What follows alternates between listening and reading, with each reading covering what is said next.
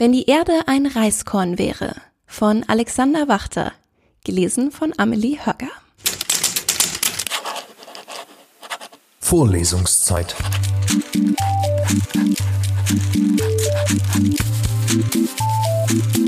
Der Geschichten-Podcast für jede Gelegenheit.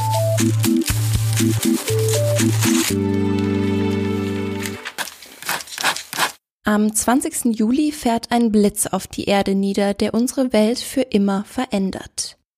Er trifft den Krater des Vulkans Grimsvötn im isländischen Hochland. Dort, am Fuße eben jenes Vulkans, befindet sich zur selben Zeit Professor Petrischeit mitsamt seinem Forscherteam. Die Exkursion der Geologen konzentriert sich ursprünglich auf die Erforschung des Eruptivgesteins, wird jedoch von dem immer auffälligeren Naturspektakel über ihren Köpfen in den Schatten gedrängt. Die Forscher beschreiben den Himmel als mit Neon bemalt und pulsierend. Regelmäßiger Donner halle durch das Schneegestöber, doch kein Blitz wäre je zu sehen. Die letzten überlieferten Worte Professor Petrischeits online dokumentiert und über die Cloud der Nachwelt erhalten sind. Da oben tanzen die Götter. Hoffen wir, sie steigen nicht zu uns herab. Bloody hell. Der Blitz schlägt vier Minuten nach Mitternacht ein.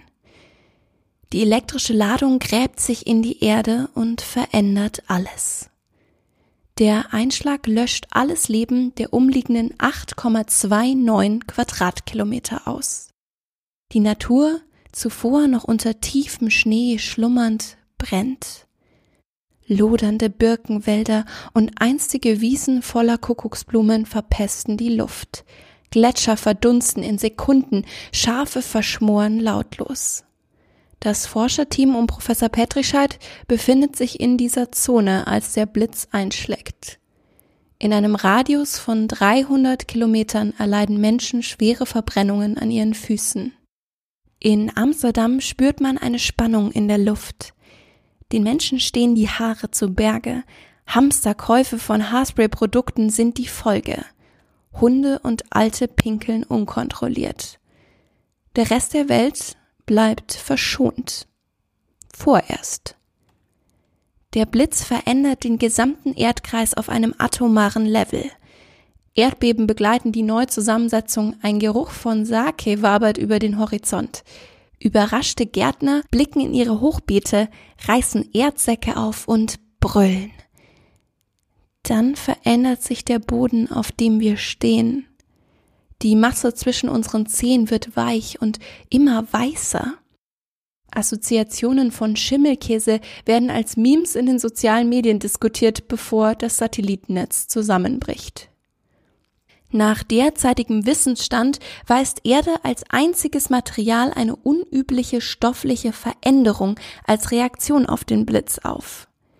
Erste Untersuchungen ergeben, dass die neuartige Erde reich an Kohlenhydraten und Stärke ist.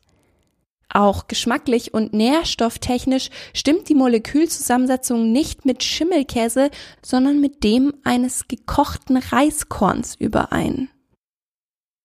Das Chaos ist allmächtig. Straßen brechen auf, Brücken brechen ein, Stromleitungen schwanken. Häuser versinken, Abflussrohre verschieben sich, Scheiße sickert. Die Meere werden aufgesogen, das Reiskorn quillt.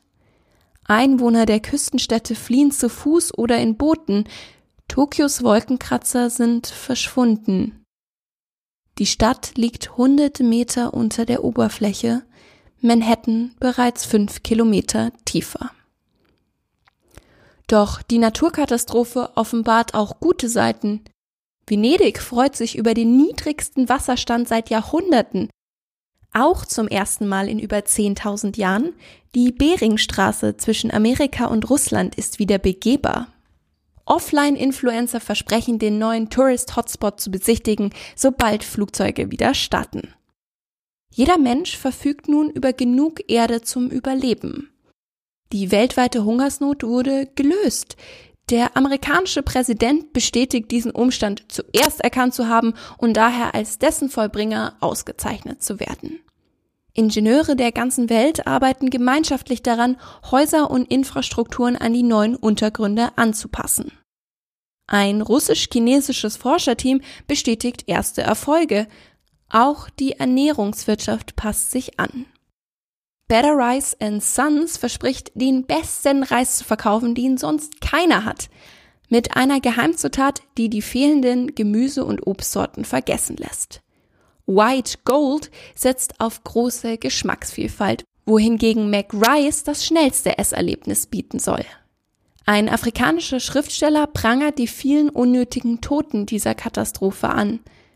Heute könne die Erde mehr Menschen als je zuvor ernähren. Unnütz, meint er, denn wir sind so wenige wie schon hunderte Jahre nicht mehr. Er wird in diesem Jahr in Oslo ausgezeichnet. Seine Dankesrede widmet er dem Forscherteam um Professor Petrischeit.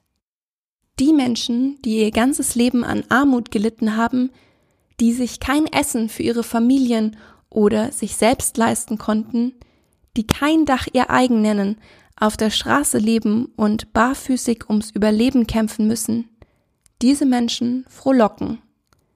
Sie kümmern sich herzlich wenig um die Probleme gewinnorientierter Konsumtreiber, um die Qual toter Liebender und verlorener Träume. Sie kennen all dies zur Genüge. Stattdessen setzen sie sich auf die Erde nieder, krallen ihre Hände in den leicht klebrigen Untergrund, reißen mit emsiger Freude Teile des Reiskorns, das jetzt unsere Erde ist, heraus. Und sie essen, essen, essen. Wissenschaftlern zufolge wird das Reiskorn in drei Monaten faulen. Vorlesungszeit. Vorlesungszeit ist eine M945 Produktion. Ein Angebot der Media School Bayern.